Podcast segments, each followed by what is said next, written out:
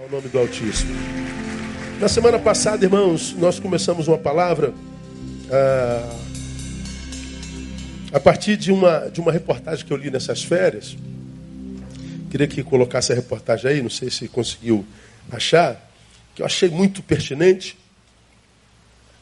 Essa matéria não é nova, ela é de 2016, mas feita por alguns cientistas de Harvard e de outras faculdades importantíssimas da América, que diz: estudo mostra o quanto é difícil ficar sem fazer nada. Fala sobre ociosidade.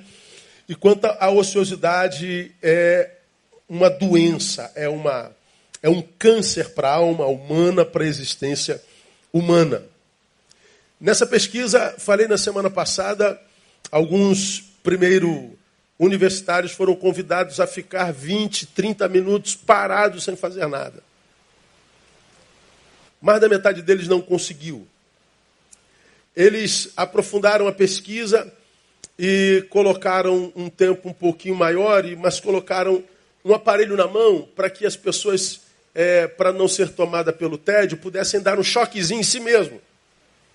Quase todos eles preferiram dar choque em si mesmo do que ficar quieto, silente, parado, ocioso ampliaram a pesquisa e buscaram algumas igrejas e algumas outras comunidades para fazer um teste mais profundo e a, a, a, o resultado, a ociosidade, o não fazer nada, é extremamente adoecedor para qualquer ser vivo, principalmente ser humano.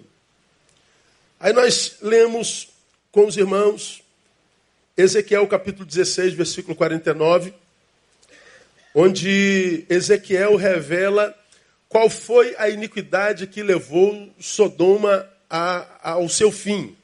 Diz assim: Eis que esta foi a iniquidade de Sodoma. Sodoma foi uma cidade promíscua, todos nós conhecemos a história dela.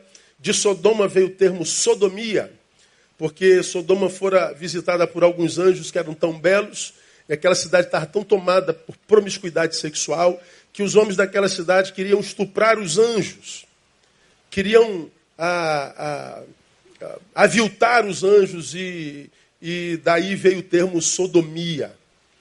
Uma cidade promíscua. Mas esse texto diz que a iniquidade de Sodoma foi soberba, fartura de pão, e olha o texto, e próspera o quê? Ociosidade teve ela e suas filhas, mas nunca fortaleceu a mão do pobre e do necessitado. Embora a cidade tenha sido marcada pela história como a cidade promíscua, a mais promíscua que já é, conhecemos enquanto ser humano, diz que não foi a promiscuidade sexual que levou Sodoma à sua decadência. Foi a próspera ociosidade. Foi é, ser tomada por uma ociosidade que a fez voltar-se de tal forma para si que ela não conseguiu se preocupar nem com o pobre e nem com o necessitado. Ociosidade. Ociosidade, é, como nós definimos na semana passada, trata-se de uma vida desconectada de qualquer projeto que não seu. Ociosidade não é só o fato de não fazer nada. É o fato de, embora fazer alguma coisa, tudo que faz e produz é só para si. Não está vinculado, ligado, não é ponte com projeto nenhum que não o seu. Sodoma era uma cidade produtiva. É uma cidade de tal forma produtiva que ela teve fartura. Ela foi próspera. Mas ainda assim, Deus a acusa de ociosidade, porque tudo que ela produziu foi para si mesma. Deus a reprova, a condena e a destrói. Ociosidade. O ócio é, falamos lá, um dos maiores desqualificadores da existência humana. E por que, que o ócio, a, que, que produz o egoísmo, faz com que a gente se retire para a gente e não faça conexão nenhuma de utilidade, é um dos maiores desqualificadores da vida humana. Porque o trabalho tem a ver é, não só com colocar pão na mesa, mas o trabalho vai além. O trabalho tem a ver com a razão da nossa existência. E tem a ver com a nossa, a nossa natureza. Quando nós fomos criados lá no Éden, questão edêmica, diz lá 2,15 de Gênesis: Tomou, pois, o Senhor, Deus o homem, o pôs no jardim do Éden e diz: para quê? Para lavrar e guardar, para trabalhar. Deus não nos colocou no jardim para curtir o jardim, para consumir o que tem no jardim, mas para que nós fôssemos o jardineiro do jardim, para que nós fôssemos trabalhadores. Então, nós fomos criados para o trabalho. Faz parte da nossa natureza, faz parte da nossa essência. O trabalho não é só necessário para pôr pão na mesa, é para dar significado à existência. Só que, quando a gente trabalha no jardim, a gente planta coisas que não servem só para a gente, servem para todos que estão lá. Ou seja, eu existo para o trabalho e o trabalho gera conexões vitais de vida. Quem é tomado por ociosidade, retira-se para si, portanto, ele passa a viver uma vida inconscientemente contra a própria natureza. Você está se deformando. É, tem o um exemplo, é como se a, a, a vida se desenvolvesse para a direita e você se recusasse a fazer isso e vivesse para a esquerda. Você ia remar contra a maré, a tua vida ficaria pesada, você ia existir. Mas a sua vida não vai fluir de jeito nenhum. Sua vida não vai acelerar de jeito nenhum. Sua vida não vai se tornar leve e fácil jamais, porque você está andando contra o fluxo da própria natureza. Então, ociosidade é uma desgraça na vida do homem. É aquele ser humano que existe, mas a existência não se justifica, porque ninguém depende de você, ninguém precisa de você, ninguém existe em função de você, você é absurdamente inútil para a existência. Texto pesado, né, irmão?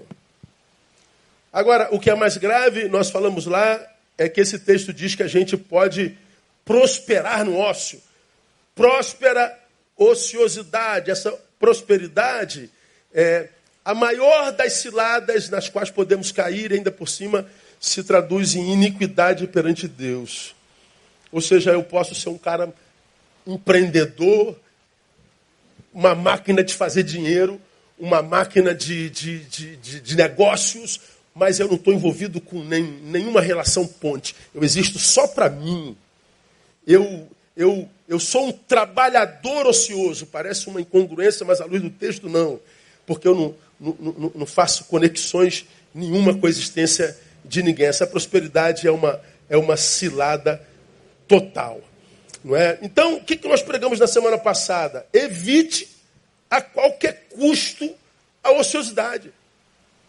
E como eu recebi essa palavra nas minhas férias, aí é, Deus falou assim, eu estava onde? Eu estava sentado num pier, numa praia do Rio de Janeiro, sozinho, assim, não tinha ninguém nem atrás, nem do lado, em cima. Um, um, um pier que adentrava ao mar e tinha um banquinho lá na frente. Eu sentado ali agradecendo a Deus pelo privilégio do descanso. Aí veio a palavra ócio. Aí eu, eu senti forte na minha alma, ócio e descanso são coisas diferentes. O ócio é, não é descanso, são coisas completamente diferentes. O descanso é absurdamente necessário, por isso Deus criou o sábado. Quem quer fazer por muito tempo, ou seja, quem quer vencer a ociosidade por muito tempo, tem que parar por algum tempo. Então, eu trabalho seis e descanso um. Então, o sábado não é ociosidade, férias não é ociosidade, é descanso para continuar vencendo a ociosidade. É descanso para continuar trabalhando. É descanso para continuar sendo útil. É descanso para que eu não seja tomado por essa desgraça que desconfigura a existência de qualquer ser humano. Não é? Então, a, a gente falou sobre isso. A ociosidade, ela anula o potencial do indivíduo. O potencial é, é, não desenvolvido gera a pior das angústias. Qual é, pastor, para o senhor, a pior das angústias, falta de inspiração para viver. Acordei de novo. E aí? O que, que eu faço? Vou para onde? Como, ah, meu Deus, tem que ir para aquele trabalho de novo, tem que ir para aquela empresa de novo, tem que fazer isso de novo. Você vai como uma máquina. É, antigamente, no tempo que a gente cantava essa música de visitante, e ela era moderninha, nossos brinquedos eram manuais. A gente tinha muitos brinquedinhos que a gente botava uma chavinha assim atrás, dava corda, lembra disso? Quem é desse tempo aí? Diga glória a Deus. Então, velho, velho igual a mim. Dava corda, soltava o bichinho, ele andando. Acabava a corda, ele parava. Tu dava corda de novo, ele parava. A vida do ocioso é assim. Você acorda de manhã, você vai para o trabalho como um bonequinho que deu corda, mas não tem inspiração para viver. Você vai para a faculdade porque deu corda, não tem inspiração. Você vai até para o teu lazer porque deu corda. Você vai lá para o teu lazer, mas chega uma hora, irmão, que isso tudo perde sentido. Você tem que voltar para a realidade. Falta de inspiração para viver. É daí que vem os suicídios, que eh, na raça humana é epidêmico. Gente que perdeu inspiração para viver. E se mata gente que tem dinheiro e se mata gente que não tem dinheiro nenhum. Se mata gente que se exibe na rede e gente que não tem rede. Por quê? Porque acabou a inspiração. De onde a inspiração desaparece? Aonde? Na, na ociosidade, irmão. Saber que eu existo para mim, e porque existo para mim, não tenho sentido para existir. Porque eu citaria nessa manhã José Saramago, já o citei aqui uma vez. Saramago diz que para se ver a ilha tem que sair da ilha. Você me enxerga melhor do que a mim mesmo. Você fisionomicamente tem uma visão de mim melhor do que eu, porque eu sou uma ilha e você está fora dessa ilha. Eu enxergo a Miriam melhor do que a Miriam se enxerga nesse exato momento, porque eu estou fora da ilha que é a Miriam. Agora, se a minha vida se confunde com a tua, Miriam, eu te abençoo. E quando eu olho para você, eu me vejo. Eu já não estou mais sozinho. Eu olho para a ilha que você é e uma ilha frondosa, bonita, frutífera. E eu digo, foi eu que plantei essa fruta ali. Cara, que alegria me ver na mira. Que minha alegria, que alegria saber que a minha vida deu sentido àquela. Que bom saber que eu, para me ver, eu não preciso olhar no espelho. Eu olho para o outro. Porque eu tenho com o outro conexões vitais. Então, eu me enxergo mesmo estando na ilha. Porque eu não sou só na ilha. Porque a raça humana geme, embora se exiba mentirosamente? É porque é ociosidade. Cada um vivendo para si, cada um tomado pelo egoísmo, cada um tomado pela vida sem sentido. Porque é, é potencial não desenvolvido. Citei Picasso. Picasso diz: é, Falta inspiração para a vida? Falta. Mas inspiração existe. Mas ela tem que encontrar você trabalhando. A inspiração só encontra aquele que está trabalhando, não tem jeito. Porque se eu não estou trabalhando, eu preciso de inspiração para quê? Se eu não estou trabalhando, eu não preciso de nada. Se eu não tenho projeto para além de mim mesmo, não preciso de nada. Agora, quando eu estou em movimento, estou em direção a Andréia, ela é meu alvo, eu não sei o que eu vou fazer lá, Senhor. Eu sei que ela está precisando de mim, mas eu não sei o que eu vou fazer lá. Eu não sei o que eu posso fazer diante da dor que ela está passando agora. Ou no meio do caminho, porque eu estou em movimento, Deus me inspira. Quando você chega lá, tem algo a ser produzido. E o que você produz abençoa o teu, o teu, o teu outro. O outro. A inspiração vem no caminho. Ah, se não está no caminho, irmão, o que sobra é angústia mesmo angústia mesmo. No ócio temporário descansamos, mas é no trabalho que encontramos inspiração. Falamos sobre isso no domingo passado. Hoje, irmãos, vamos tentar terminar isso. Eu queria compartilhar com vocês, à luz desse texto, alguns outros males advindo da ociosidade. Para quem sabe convencer, convencer a você que é preguiçoso, a você que é ocioso, ocioso, a sair daí e tentar dar sentido à sua vida porque nós estamos todos envelhecendo. E cada vez que a gente envelhece, fica mais difícil. Cada vez que a gente envelhece, aquilo que nos foi dando prazer na juventude vai perdendo sentido para a gente. Aquilo que a gente amava com paixão, hoje a gente olha e diz assim: meu Deus, como eu era ridículo, não sabia. A realidade vai nos tomando e vai nos, nos colocando diante da realidade. A realidade é sempre dura. Ela não alivia ninguém, principalmente aos ociosos. Então, males advindos da ociosidade. Primeiro, fartura sem plenitude. Fartura sem plenitude. Meu Deus, fartura sem plenitude. Deus, o que, que é isso? Se eu estou farto, como é que eu posso não estar pleno? É. Tua iniquidade foi soberba, fartura de pão, próspera ociosidade, teve ela e suas filhas, mas nunca fortaleceu a mão do pobre.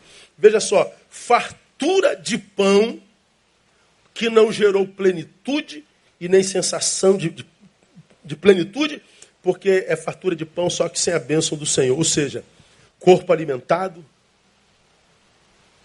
mas um corpo alimentado para quê? Apenas para carregar o nada que lhe habita.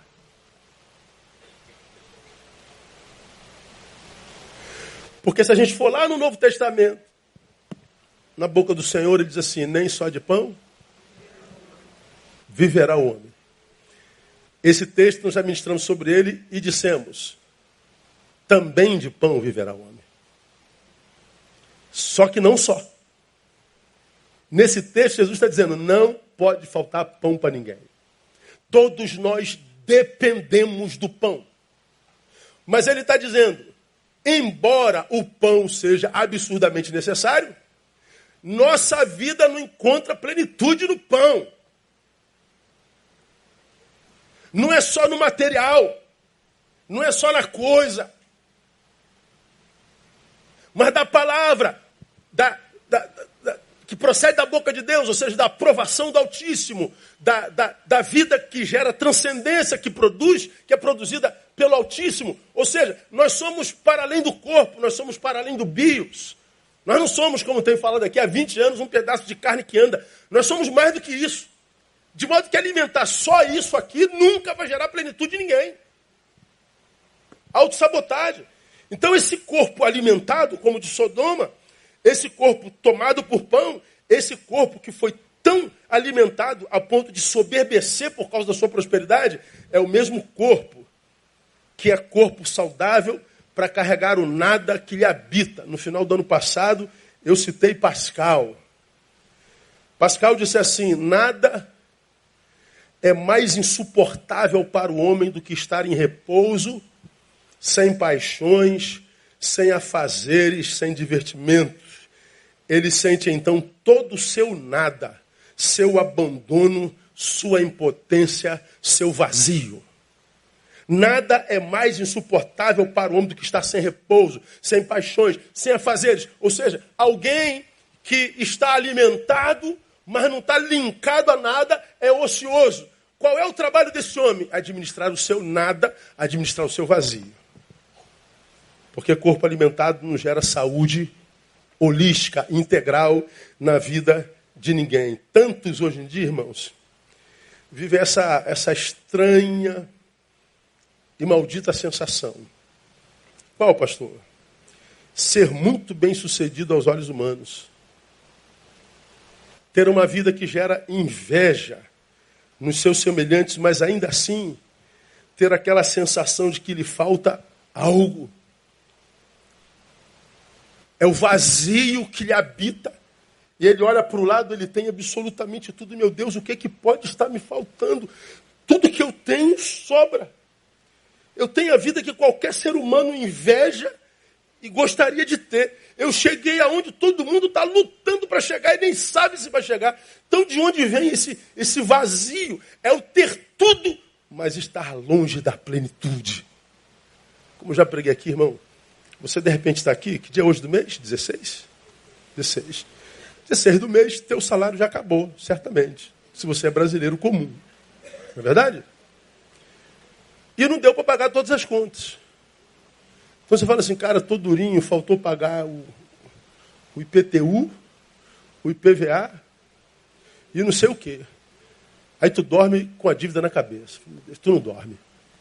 Acorda de manhã. Meu Deus, como é que eu vou fazer? Jesus amado, hoje acabou meu dia. E tal, você, Jesus, que angústia. O que está vendo aí, irmão? Pô, pastor, não consegui pagar o IPVA. Ó, você é pobre, não está dormindo, está em angústia, mas tem uma razão. Qual? O IPVA está atrasado. A luz está atrasada. Padaria está atrasada.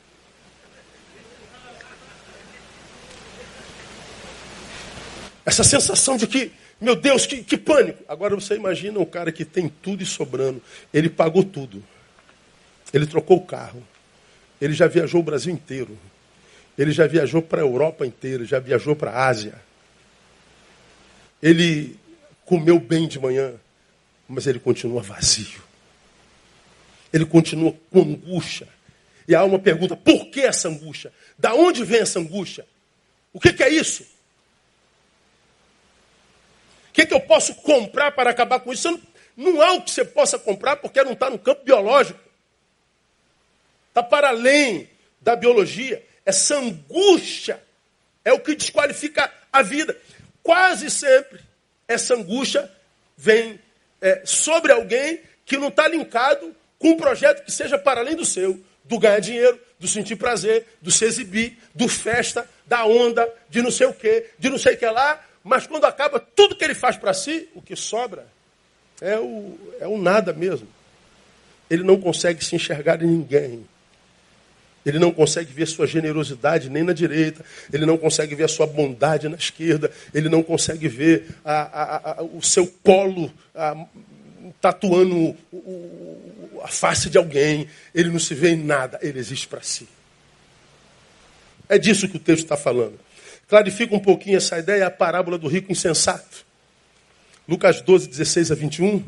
Acho que eu não mandei esse texto para você aí, Traboldi, mas se botar, ajuda. Lucas 12, Mandei? Mandei. 12, 16 a 21. Olha esse texto, irmão. Propôs então essa parábola, Jesus, né, dizendo: O campo de um homem rico produzia com abundância. Ele arrazoava consigo, dizendo: Consigo, que farei? Pois não tenho onde recolher os meus frutos. Disse então: Farei isto. Derribarei os meus celeiros, edificarei outros maiores, e ali recolherei todos os meus cereais e os meus bens. É o cara capitalisticamente falando, bem sucedido. Produzir tanto que o meu celeirozinho não dá mais. Quebra tudo, faz um bem maior. E ele encheu o maior. Aí o texto diz: E direi a minha alma: Alma, tens em depósito muitos bens para muitos anos. Descansa, come, bebe, regala-te. Em outros textos, folga. Mas Deus lhes disse, lhe disse, insensato, essa noite te pedirão a tua alma, e o que tens preparado para quem será? Aí ele diz: assim é aquele que para si ajunta tesouros e não é rico para com Deus. É o ocioso. Agora, esse texto, irmãos, ele, ele explica algumas coisas muito interessantes. A primeira delas, fala sobre a impossibilidade de conexão entre alma e coisas.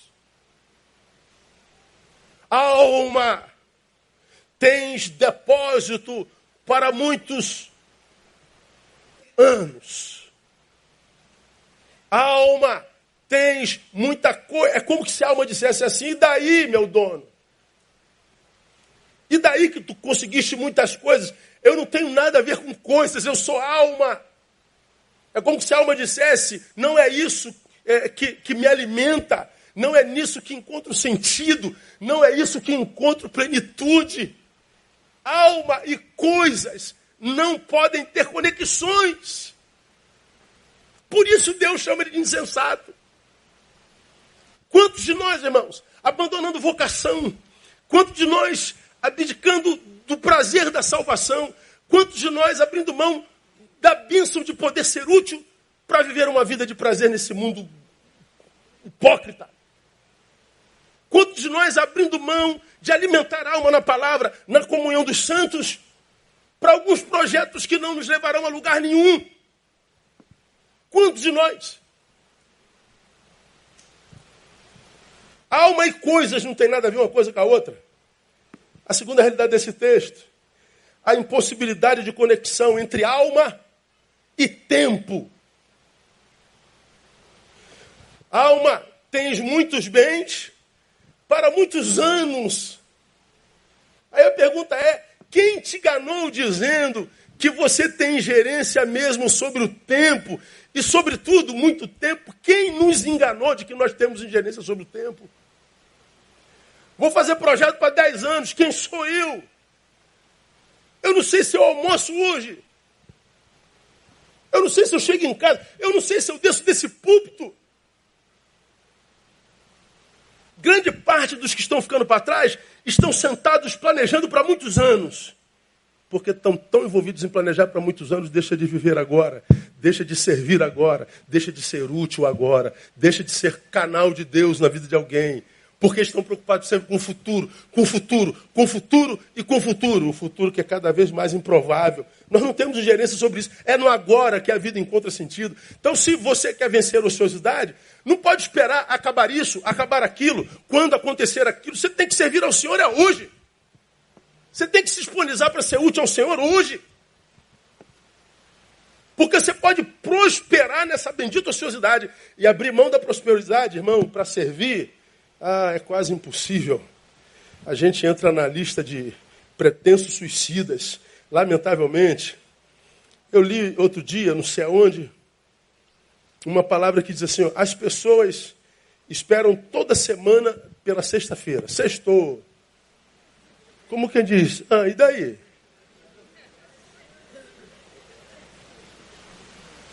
Segundou. Não, segunda não presta não. Segunda-feira. Por quê? Por que, que na segunda eu tenho que esperar sexta-feira para ser feliz? Mas, as pessoas esperam todo ano pelo verão. Opa, o verão está chegando, aleluia, glória a Deus, eu estou chegando. E daí? O inverno não é bom, não? O outono? Não, o verão está chegando, vou para academia, pastor, vou para academia. Por quê? Tem que esperar o verão para ser feliz. Toda a vida, pessoas esperam toda a vida pela felicidade. Aí, nessa palavra que eu li, estava dizendo assim: ó, faça diferente. Transforme todos os dias em sexta-feira. Aproveite as quatro estações do ano e não espere a vida passar para ser feliz. Seja feliz hoje no nome de Jesus. Só que felicidade é só na utilidade, irmão. Felicidade é só na utilidade. É só quando eu me vejo no outro. É só quando eu, eu, eu dei sentido ao outro. Você já aprendeu isso aqui? A minha vida só encontra sentido quando eu ajudo a dar sentido a alguém. Hoje nós vivemos num tempo onde todo mundo quer encontrar sentido na vida, mas todo mundo requerendo seus direitos. Todo mundo querendo saber o que podem tirar do outro, o que pode conseguir com aquilo. Ninguém, quase ninguém, preocupado em dar, em compartilhar, enriquecer. Insensato. Esse texto me ensina também não só a impossibilidade de conexão entre alma e coisas, a impossibilidade de conexão entre alma e tempo e a impossibilidade de se entender essas impossibilidades antes da calamidade da perda de tudo. Ou seja, o sujeito só vai entender que a minha alma e as minhas coisas não pode ter conexão. O sujeito só vai entender que a minha alma e o tempo não têm conexão quando a calamidade chega. Aí eu que tinha projeto para 10 anos, descobri que estou com câncer no seio. Descobri que estou com câncer na próstata. Sofri um acidente e me vejo em cima de uma cadeira de roda. Passei por uma calamidade, meu filho morreu, minha mãe morreu. Pronto, a vida desconfigura todinha. O projeto de 10 anos some. E a gente se chafurda na dor da calamidade, e aí descobre que eu não tenho gerência sobre o tempo, nem sobre as coisas. Ou seja, é, é, quem vive assim, diz o texto, a Bíblia diz que quando o Senhor se manifesta, se manifesta para dizer insensato. Hoje te pedirão a tua alma e o que tens preparado para quem será.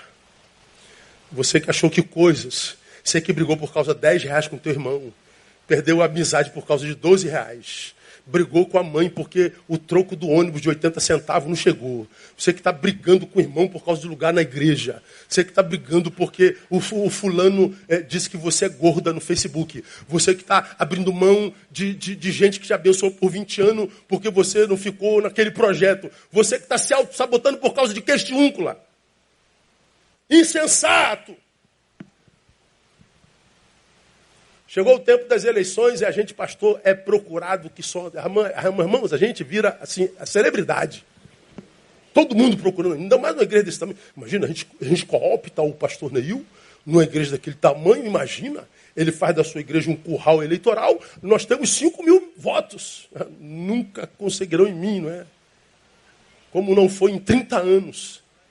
Mas a gente começa a procurar. Hoje, quando procuro, eu falo assim, pastor, o senhor é da direita ou da esquerda? Eu falei assim, o que é ser da esquerda? Aí ele, um diz, diz outro. Eu continuo dizendo assim, ó, o, o homem continua sendo meu presidente, eu continuo orando pelo homem. Como diz a palavra. Isso é ser direita ou de esquerda? Não, isso é ser de direita. É porque quem é da esquerda não, olha, não ora pelo presidente. Não é verdade? Não teve um casal na nossa igreja? Antes do Bolsonaro ser eleito, eu disse a vocês: quem sentar no trono do Brasil é meu presidente, seja o Haddad ou o, o, o, o, o Bolsonaro. Eu vou orar por ele, como oro todos os dias. Aí Bolsonaro foi eleito.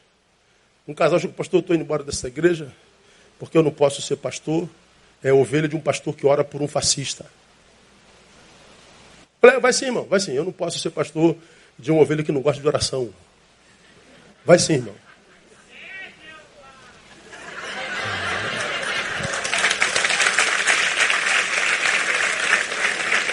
Aí, não, mas o pastor ora pelo Bolsonaro. Então eu não quero saber do pastor Neil. Peraí, pastor Neil é benção na sua vida? É, ele é, mas ora pelo Bolsonaro. Aí por causa do Bolsonaro você abre mão da benção. Não, não, eu, eu, eu, eu não vou é, é, ficar mais na igreja porque ele, ele é do Lula. Mas peraí, o cara é benção na sua vida? É, mas é do Lula, então não presta mais para mim. Aí você se auto-sabota. Seres humanos vão abrindo mão de fontes, de gente bênção, de comunidades abençoadoras por causa de questiúnculas.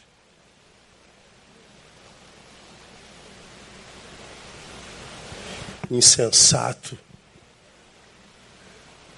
Você está abrindo mão de verdadeiros bens por coisas, por ideologias, por tempo, por idiotice. Desculpa o termo, irmão. Vejam a insensatez desse texto, irmão.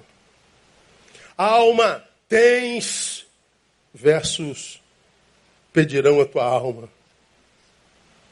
Tu tem muitos bens e muito tempo. E daí? Vão pedir essa alma, mané. O bem e o tempo não significa nada para a alma que vai ser pedida. Alma, tens muitos bens, pedirão a tua alma. Alma, tens muitos bens para muito tempo. Hoje pedirão a tua alma. Descansa, come, bebe, regala-te. Versus o que tens, para quem será? O que Jesus está dizendo é que o que você propõe à sua alma, se é coisa ou tempo, se é para alguma alma, essa alma não é tua. Para quem será? Deixou de alimentar a tua alma para ganhar coisas, bens. Preferiu ter do que ser útil. Preferiu retirar-se para si em busca de prazer e autoexaltação do que ser caminho de Deus na vida de alguém. Ok, conseguiu tudo isso, Sodoma. Iníqua. Ociosidade. Quem depende de você, irmão? Em que projeto você está envolvido? Na igreja de Deus, Deus pode contar com você para quê? Então, qual é a desgraça advinda pela ociosidade? Fartura sem plenitude. Segundo, desconexão com a realidade da vida. E o problema é que a desconexão com a realidade nunca é notada para quem está desconectado. Não adianta dizer, é como quem está apaixonado. Dizem que o amor é. Não é o amor, é a paixão que cega. Você está apaixonada, você está apaixonado. Cara pode ser o maior traficante do planeta. É anjo para você. Como diz o carnal, a paixão é uma infecção cujo remédio é o tempo. Então você está infectado, você está doente, porque o, o, o demônio virou anjo o, o projeto virou a vida, você mergulhou nisso com paixão, mas é uma infecção. O tempo vai mostrar que você estava doente. É uma infecção. Você está desconectado com a realidade. O texto está dizendo assim, ó, soberba. Esta foi a iniquidade de Sodoma, soberba. Soberba, como você já aprendeu, é a visão, a visão equivocada de si mesmo, visão equivocada do outro, visão equivocada do mundo. Ou seja, o soberbo, como eu preguei aqui, ele tem um problema oftalmológico existencial. Problema de visão. Ele, quando olha para si, se vê maior do que o que de fato é. Quando olha para o outro, o vê menor do que o que de fato é. Como eu e você, nós e o outro, constituímos a sociedade. O mundo, o, o, o soberbo nunca tem uma visão realística da vida, porque ele não se vê como de fato é e não vê o outro como de fato é. Soberba. Ele tem desconexão com a realidade da vida. Eu tenho a nítida sensação de que parte dessa geração está absolutamente desconectada da vida. Vamos fazer uns, uns, uns exemplos práticos aqui, através de algumas indagações. Provavelmente essas quatro indagações doam um pouquinho a algum de vocês, mas é, pensa no metiolate antigo, do tempo da música Visitante Seja Bem-vindo. Aquele metiolate que quando botava, ardia, mas curava ou não curava? Esse não arde nada e também não cura nada, é água. Então pensa no que eu vou te perguntar agora, individualmente, como metiolate. Tá bom? Exemplos através da desconexão da vida. Olha só. Para você que tem 35, 40 anos, daí para lá,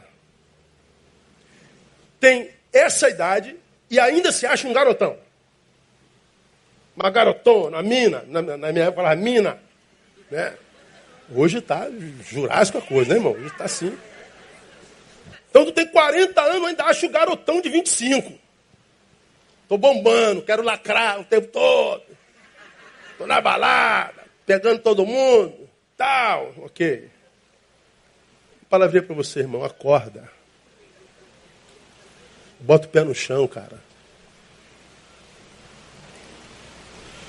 Nessa idade aí que você está, o prazer que necessitamos está para além do corpo e da opinião alheia.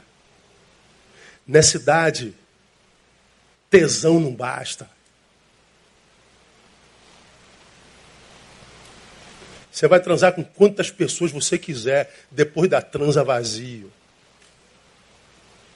Porque foi um tempo que a tua testosterona era o número um nas tuas referências. Aos 40 não é mais não. Ih, pastor, ainda estou pegando geral, pastor. Sim, a testosterona ainda está aí. Só que ela não está mais só. Aos 40, você não precisa só de aplauso alheio. Pô, cara bomba, pô, que maneira. Maneira é legal. É, é legal receber o aplauso do outro, ser invejado pelo outro. Mas você sabe que todo aplauso e todo elogio o é porque não conhece a gente em essência. Não sabem quem somos de verdade. Então você vai lá, pega todo mundo, você vai lá, curte todos os bailes e baladas, como se tivesse 25. E todo mundo diz, pô, é o cara, tá bombando, é a mina, tá bombando. Mas você volta para casa, diga para você que não falta alguma coisa.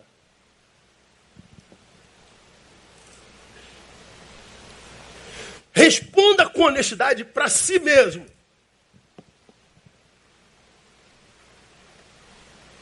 Se aos 40 anos você não olha para uma família assim, ó, o pai, a mãe e a criança caminhando, diga que não te toca de alguma coisa. Tu não queria ter um negócio desse?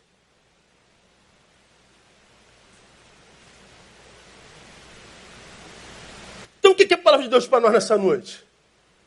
Para de viver nessa vibe ilusionista e mergulha na realidade. Envolva-se, vença a sua ociosidade, que te faz ser alguém que tem aplauso alheio, se sinta o garanhão, mas não tem plenitude de jeito nenhum. Porque não é isso aí que te dá plenitude. Passou teu tempo. Estou falando que você não pode viver? Pelo amor de Deus, irmão. Você está louco. Quando eu subo em cima da minha Harley, cara, me sinto assim o, o Zeus. Oh, ontem nós subimos na Harley, botei minha, minha nega na garupa. Vamos almoçar em Teresópolis, lá na Serra, no restaurante panorâmico. Ó, Caraca, eu me sinto com 18 anos, irmão, assim, ó, tal. Mas lá no fundo, não, né? Isso é Harley Davidson, isso não é moto speed, isso é moto de velho. Só velho tem Harley Davidson, né? Isso não anda, isso vai longe, mas não anda. É, eu sou velho. Verdade, verdade. Ó, uma minha nega está atrás há 30 anos, irmão. Ó. Apaixonadão pela nega ainda. saudável, vida útil. Cresceu, não precisa de aplauso, não se sente dono de ninguém, de modo que se chega a mim, se vai embora a mim também. Ama sem apego. Me vejo na vida de quase todos vocês. Vejo na barbicha de alguns, até barbicha eu, eu planto no queixo dos outros. Mas... Vira e mexe tem uma fala que sai daí que é minha. Posturas. Você vai tomar uma decisão, lembra do que eu ministro. Está aí, eu contaminei uma multidão, uma geração inteira. Inteira. Sabe o que isso quer dizer? Que eu estou pronto para morrer. Isso não é problema nenhum, porque vivi. O triste é morrer sem ter vivido enganando-se, achando-se melhor do que o que de fato é, mentindo para si mesmo, fugindo de realidades como essa, buscando uma espiritualidade que não venha com palavras como essa. A gente quer palavra que diz tudo vai dar certo na tua vida. Deus colocou por cabeça, não por cauda. Deus vai destruir teus inimigos. Isso não é evangelho, pô. O evangelho me confronta.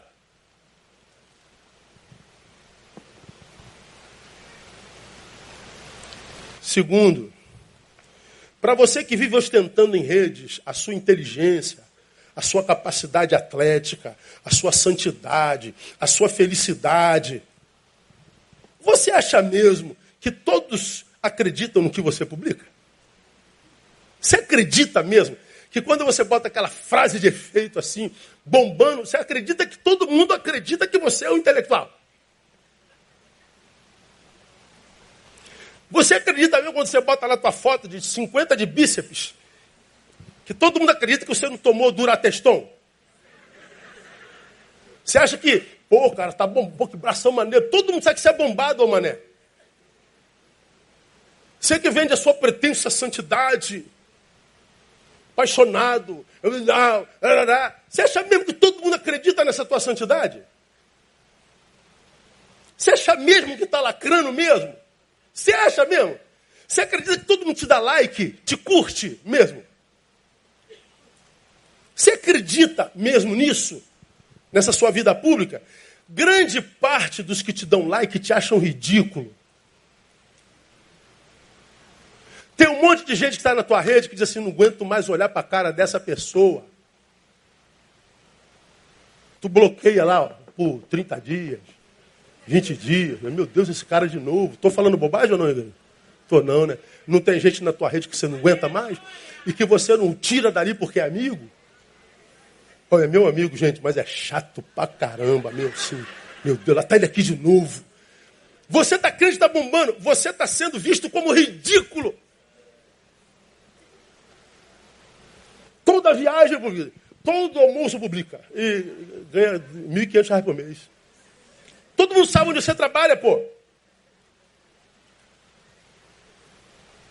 O que, que é isso? Uma desconexão com a realidade. Você passa a produzir uma realidade, projeção da tua cabeça, e ela passa sendo, passa a ser a, a vida que você vive. Você, como já me viu falar aqui, conta uma mentira, depois se transforma nela. Perde a possibilidade de conexão com a verdade. Porque voltar para a verdade é largar a mentira que a sociedade abraçou. Enquanto você vive essa mentira, como eu falei no domingo passado, no culto da noite, você deixou de viver a verdade possível. Essa verdade possível que você não viveu porque abraçou a mentira, era a verdade que vivida te faria amadurecer para além do que você é hoje. Por que, que a menina aos 40? Porque não viveu verdade, pô. Pô, pastor, pega leve aí, não posso, eu amo vocês, cara. Ainda amo a minha igreja. Ainda amo ser pastor. Não me conformo ver gente com possibilidade da vida jogando a vida fora. A minha maior angústia é ver essa gente jogando vida fora em sacrifício ao nada, a sua própria imagem. É minha angústia de vida. Mas, para você que é jovem, e colocou Deus no último lugar da fila de suas prioridades, e ainda acha que isso é o máximo. Porque na tua faculdade, a onda é dizer-se ateu. A onda é marxista. A onda é agora leninista. Gramscista. Então botei Deus para fora da minha vida. Eu pergunto para você: você acha mesmo que com 18, 20 anos de idade, você está pronto mesmo, psicologicamente, para excluir da vida tópicos tão importantes como transcendentalidade? Você acha mesmo que aos 18 anos você está pronto, cara? Você acredita mesmo, olhando para o mundo, que com 20 anos você está prontinho para decidir para a vida toda? Pelo amor de Deus, pô. Você está com 18 se achando Brad Pitt contemporâneo? Quando você chegar na nossa idade, você vai olhar para você, vai dar uma vergonha de você louca. Meu Deus, cara, eu me achava aí. É, agora você vê mesmo o que, que você era. Só que você só vai acreditar nisso quando estiver lá na frente. Quando a calamidade chegar. Então, lembra, quando Deus nos criou lá no Gênesis, Ele nos formou do pó da terra, soprou sobre nós o seu fôlego de vida, e diz o texto que o homem se tornou alma vivente, não corpo vivente, não psique vivente. Eu me tornei uma alma. Eu e você somos alma. Que nos expressamos por esse corpo. O corpo é minha casa. Eu sou a alma. É esse corpo que diz o que minha alma sentiu. Susto. É, alegria. Tristeza. Raiva. O que eu sinto é lá. O meu corpo expressa. Aí você acha mesmo que abrindo mão de alimentar tua alma na transcendentalidade, se tornando esse pedaço de carne que anda. Ou seja, a tua casa, você acha que vai ter plenitude? Você acha mesmo que sendo hétero, é, é, homo, direitista, esquerdista, envolvido ideologicamente, você vai ter plenitude. Com 18 anos de idade. Está fora da realidade. Desconexão com a realidade. De modo que quando você vê um adolescente hoje conectado com a realidade, aquele moleque com 16 anos, que conversa com ele com 40 assim, ó, no nível. Quando tem que ouvir alguma coisa boa, vai lá em 1980. Está linkado com a política brasileira, com a palavra. Você fala assim, esse moleque é muito velho, mano. Esse moleque, Deus me livre.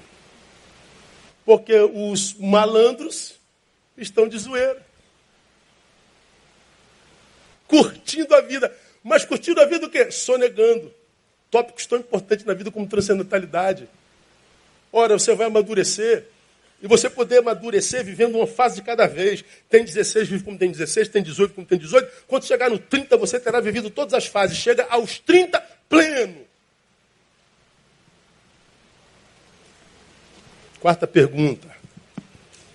Você que agora se denomina cristão progressista e, como tal, teve a visão de si mesmo absurdamente elevada e, em função disso, tornou-se crítico mortal da igreja institucional, na qual conheceu a Jesus, se converteu, se formou pela escola bíblica dominical, foi ministrado pela palavra por aquele velho pastor, foi onde você estudou e serviu.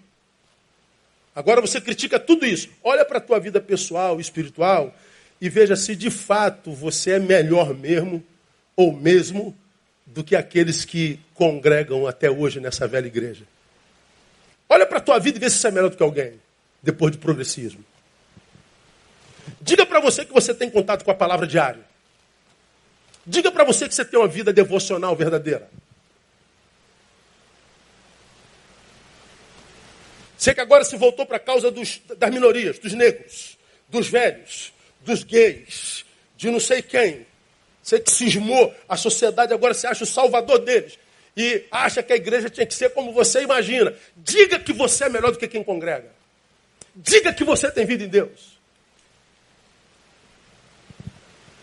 Diga que você não, não, não, não, não acusa o pecado institucional, mas não acusa mais pecado individual, como eu já falei aqui. Eu eu eu eu tô do lado das feministas, mas eu posso tirar o marido da irmã.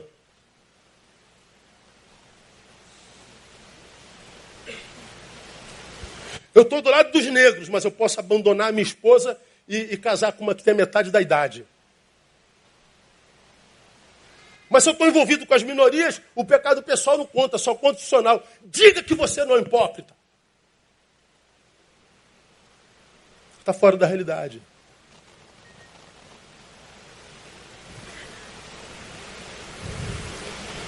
Responda para você se você é mesmo referência de humanidade entre os seus. Fora da realidade. Vou voltar a pregar esse ano uma palavra sobre o filho pródigo. Um dos meus personagens prediletos na Bíblia Sagrada, ele, Tomé, que diz que ele fez a desgraça que fez com a vida dele, foi parar na porcaria de vida, você já me viu falar sobre isso. Liberdade sem maturidade transforma o sujeito no construtor do seu próprio chiqueiro. Ele foi comer comida de porco. Lá na porcaria de vida, diz o texto, caiu em si. Caindo, porém, em si, ou seja, todo o processo de degradação foi desenvolvido com o sujeito fora de si. O texto diz que ele caiu em si só quando estava na porcaria de vida.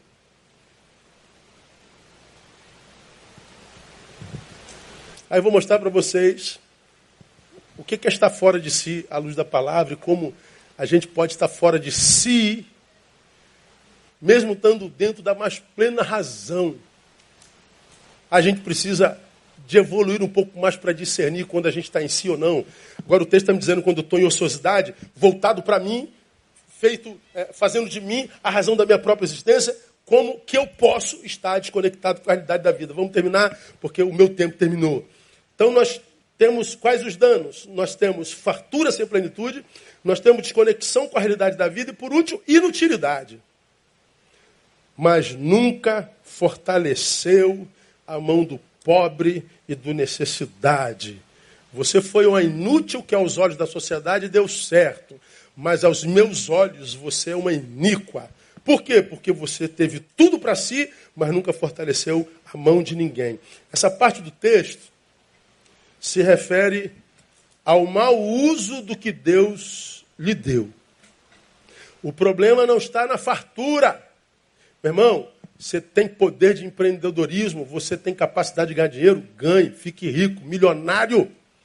Passe o Bill Gates, passe todo mundo. Não tem problema a fartura, o problema é a usura gerada depois da fartura. É disso que Deus condena a Sodoma. É, é tal usura que incapacita misericórdia e generosidade é essa usura que nos impede conexões. Porque tomados por aquilo que ganhamos, possuídos por aquilo que possuímos, quando alguém se aproxima de nós é para tirar alguma coisa da gente. Então a gente se afasta de gente porque a gente pode tirar alguma coisa de nós. Nós perdemos o poder e o domínio sobre a bênção de Deus sobre nossa vida. O fim dessa usura que gera misericórdia e generosidade é, a, a, a vida ociosa e a vida auto-sabotada. O fim dessa vida ociosa é o mesmo de Sodoma e Gomorra. Bota aí para mim, painel, a 19 e 24 de Gênesis. Como é que acabou Sodoma e Gomorra? A gente sabe, né?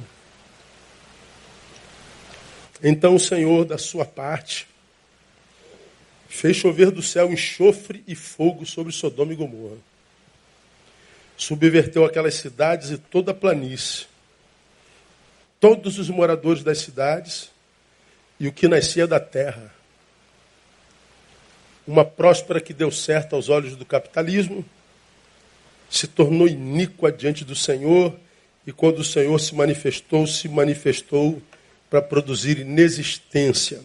A diferença, irmão, aqui termino, é que hoje o que se derrama não é fogo e enxofre que elimina a vida. Eu não acredito que isso aconteça de novo, não.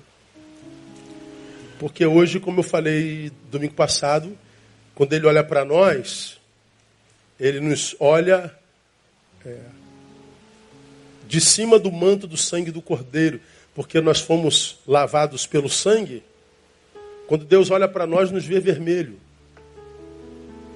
Até chegar a mim, o olho dele passa pelo vermelho do sangue do Cordeiro. Então, quando passa pelo sangue, me vê purificado. Então, não tem mais chofre e, e, e fogo, não. A diferença é que o que se derrama hoje é uma inconstância tal que, mesmo não eliminando a vida, tira todo o sabor de vivê-la. Não elimina a vida, não. Mas tira todo o sabor de continuar vivendo. Aí você vê um monte de gente pedindo que Deus elimine. Ah, que Deus podia me levar. Por que, que Deus não me leva? Essa vida me leva. Tem pedido a Deus, pastor, para me levar. Por quê? É porque a dor chegou ou porque o amor deixou de ir? É porque a traição veio ou porque a mão deixou de ser estendida?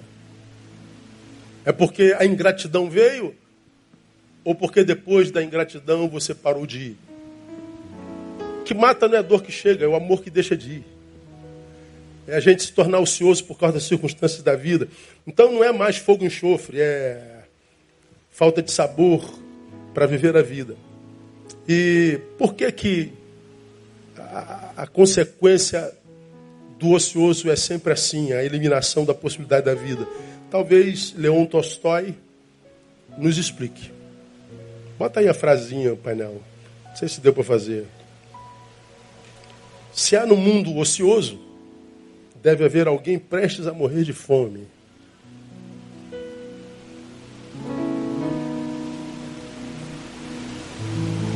Quando eu me retiro para mim, alguém está deixando de ser abençoado.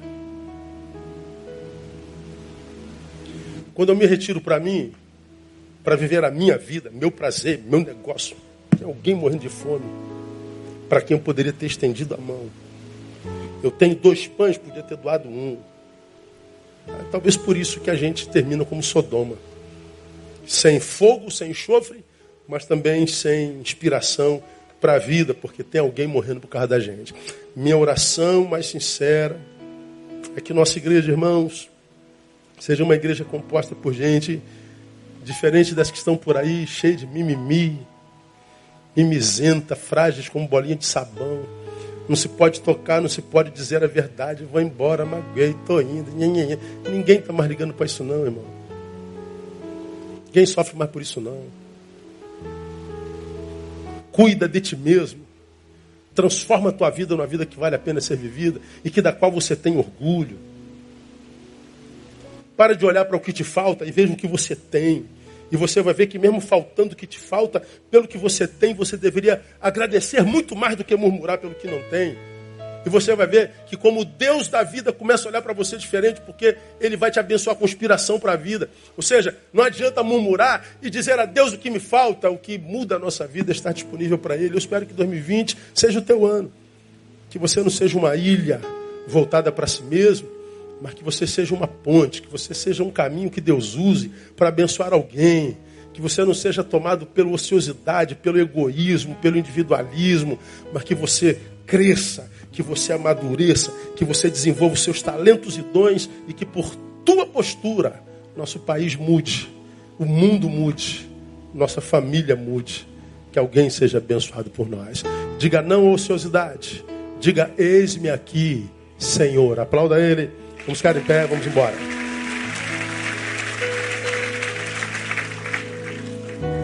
Logo mais eu termino o sermão da noite. Promessas, vale a pena também, hein? Aleluia. Vamos orar. Ó Deus, muito obrigado. Obrigado por essa palavra a despeito da dureza dela. sabes, ó Deus, eu tenho te dito, eu não tenho te pedido palavras que sejam agradáveis aos ouvidos. Eu quero palavras que sejam verdadeiras.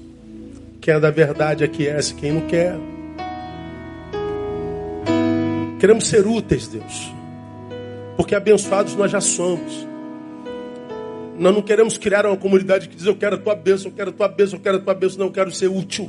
Nós queremos utilidade, Deus. Nós queremos vencer a ociosidade. Abençoado nós já somos. Nós queremos, ó Deus, a maturidade para usar essa bênção, para compartilhar essa bênção. Nós queremos viver uma fé, Deus, que vai para além da verborragia, da publicação em redes. Nós não queremos a espiritualidade do monte que faz com que a gente se encante com a nossa própria espiritualidade. Nós queremos utilidade. Porque tua palavra diz que vós não escolhestes a mim, mas eu vos escolhi a vós para que vades. Ou seja, tu não nos escolheu para vir, mas para ir.